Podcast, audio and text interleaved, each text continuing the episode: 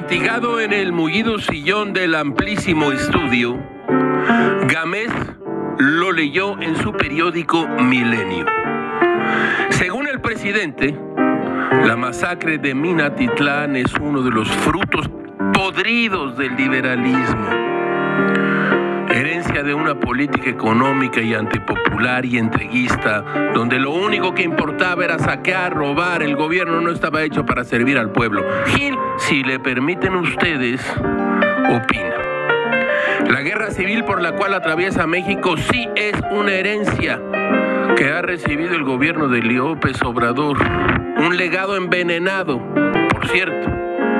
El entonces candidato López prometió regresar el ejército a los cuarteles y reducir en tres meses y de forma drástica la violencia.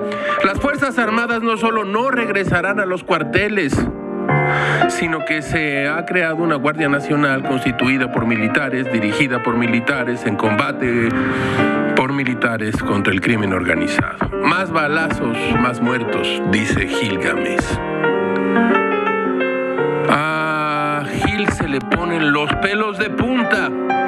La violencia no solo no disminuyó el primer trimestre del gobierno de López Obrador, ha sido el más sangriento desde que se lleva la cuenta de los muertos de la guerra del narco.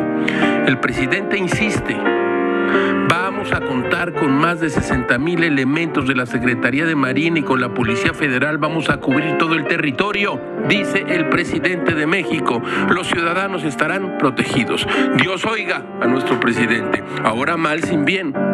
Si a ese despliegue no se le llama militarización del país, entonces quién sabe qué sea eso de militarizar un territorio. Caracho, todo, todo es muy raro.